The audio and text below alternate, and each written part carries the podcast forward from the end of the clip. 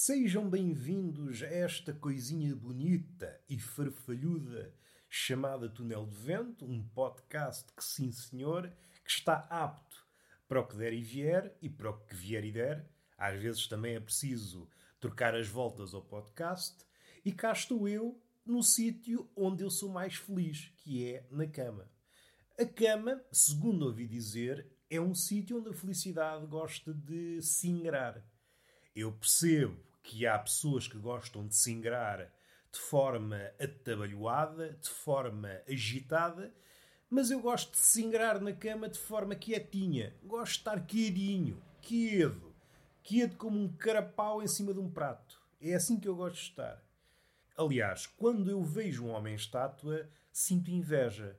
Ele está a fazer duas das coisas que eu mais gosto: estar quieto e estar caladinho.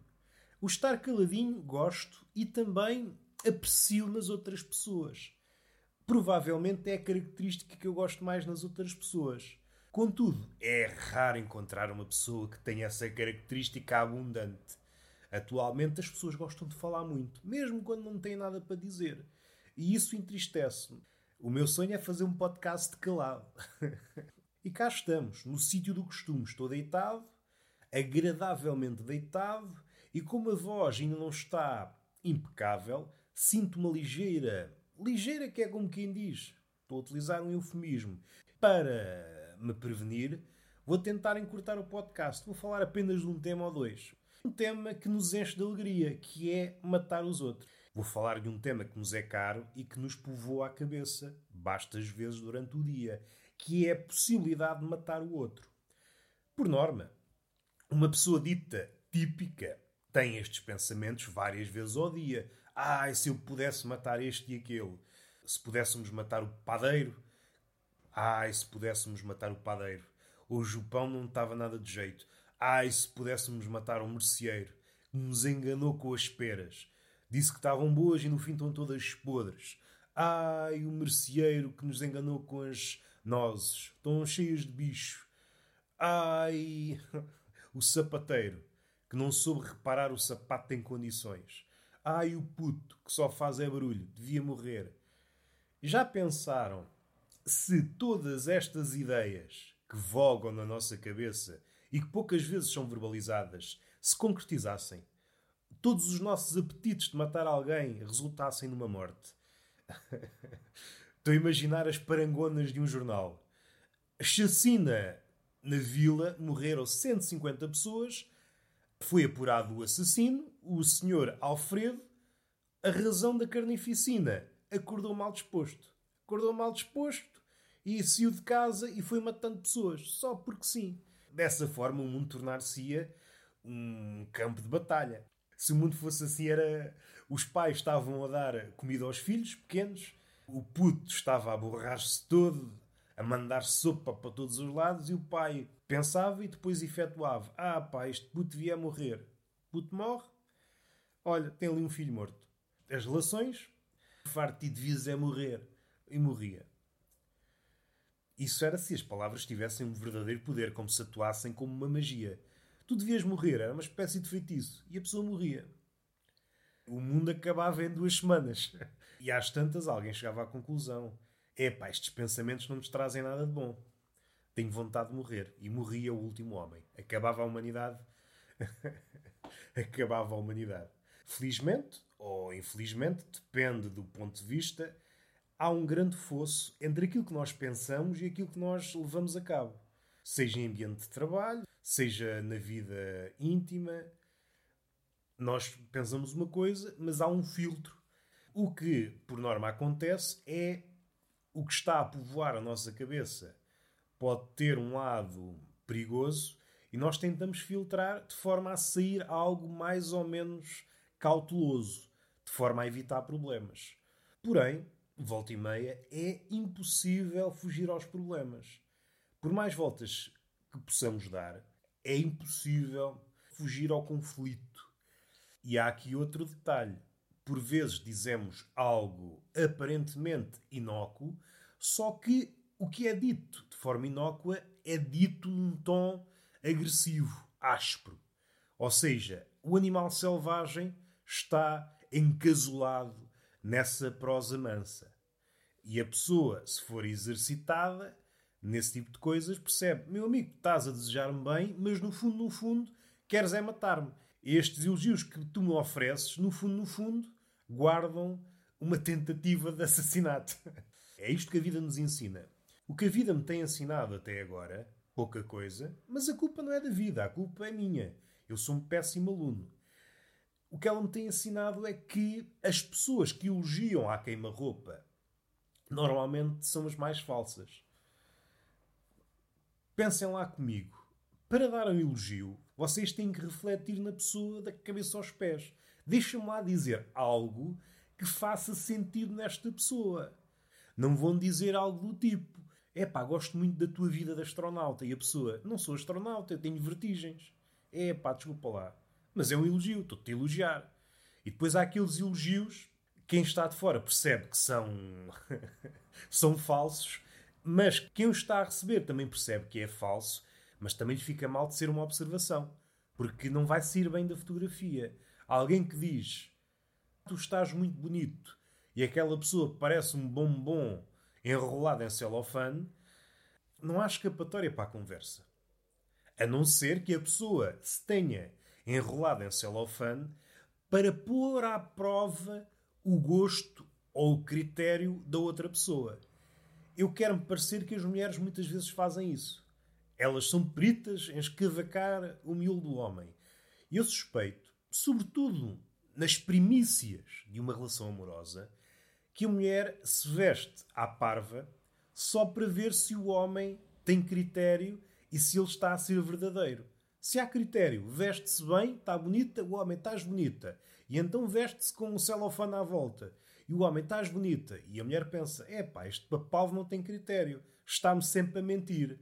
Eu aparecer com um guardanapo no pipi ou com um vestido de carote, para ele é igual. É grande bandalho. Eu que pensava que tinha aqui uma pessoa em quem confiar. A mulher pensa sempre, e quanto a mim, erradamente, que está a namorar uma espécie de fashion advisor. Leva o namorado ou o marido às compras e depois pede-lhes conselhos. Eu percebo que hoje em dia há uma casta de homens metrosexuais que se passeiam e que se pavoneiam no mundo da moda. Podem dar conselhos úteis. Mas o homem à antiga, no sentido em que percebe pouco ou nada de moda, não é capaz de dar um conselho útil à mulher é incapaz de tecer algum comentário acerca da indumentária da mulher.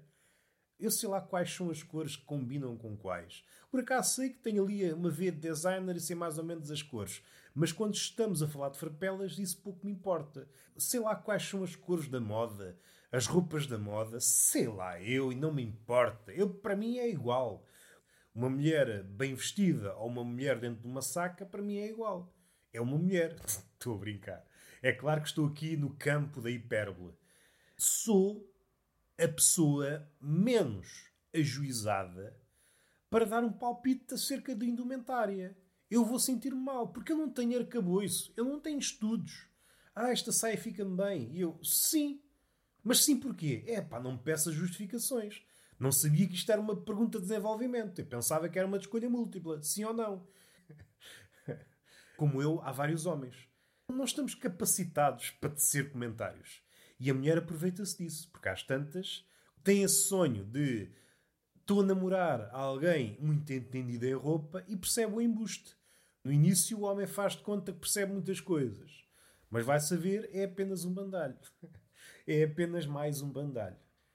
Eu estou a imaginar a mulher a despir-se e a chorar. Epá, estou a namorar mais um bandalho. Este gajo não percebe que esta roupa não fica bem com, com estes sapatos. Só me saem duques. Mas felizmente já há homens que podem tecer vários considerandos. E nem estou a falar dos gays. Os gays são conhecidos por serem entendidos na matéria. Mas eu não sou capaz, eu sou demasiado heterossexual para tecer comentários sobre a roupa. Eu, se pudesse, andava sempre de calças de fato de treino e uma t-shirt e um boné na cabeça por causa do sol. Não precisava de mais nada. Até podia fazer uma farda. Uma t-shirt preta, umas calças cinzentas, de fato de treino, uns ténis, um boné e era a minha farda. Não precisava de mais nada durante a vida.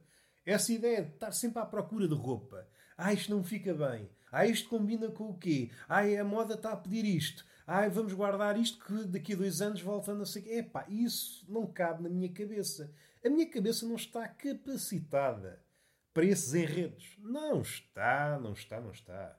Já que a vida só dá trabalho, tínhamos uma farda para a vida. Antes era mais das mulheres, mas hoje em dia acho que é aplicável a toda a gente. E é ir ao centro comercial, por maior que o centro comercial seja, nunca se encontra nada.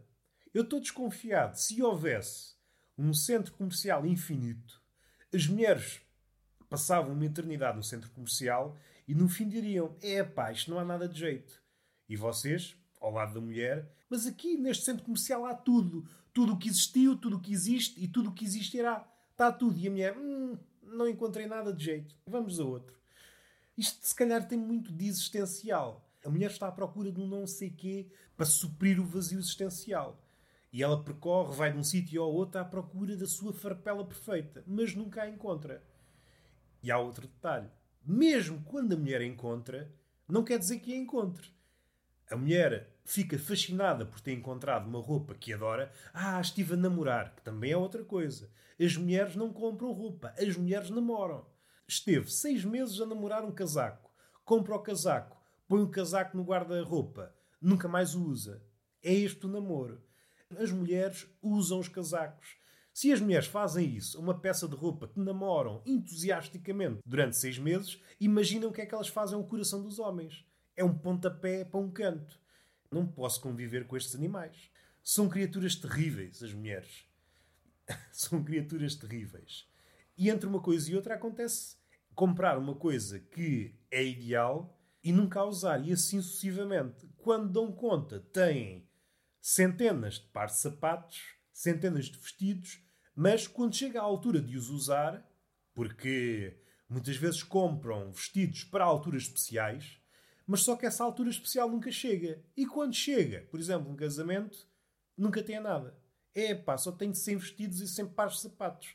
Tenho de arranjar qualquer coisa, não tenho nada para vestir. A mulher, bem vistas as coisas, é quase uma nudista. Tem um guarda-fato cheio de roupa mas nunca tem nada para vestir. É um nudista com um guarda-roupa atafolhado. É isso que a mulher é. E está feito o podcast. Beijinho na boca e palmada pedagógica numa das nádegas. Até à próxima.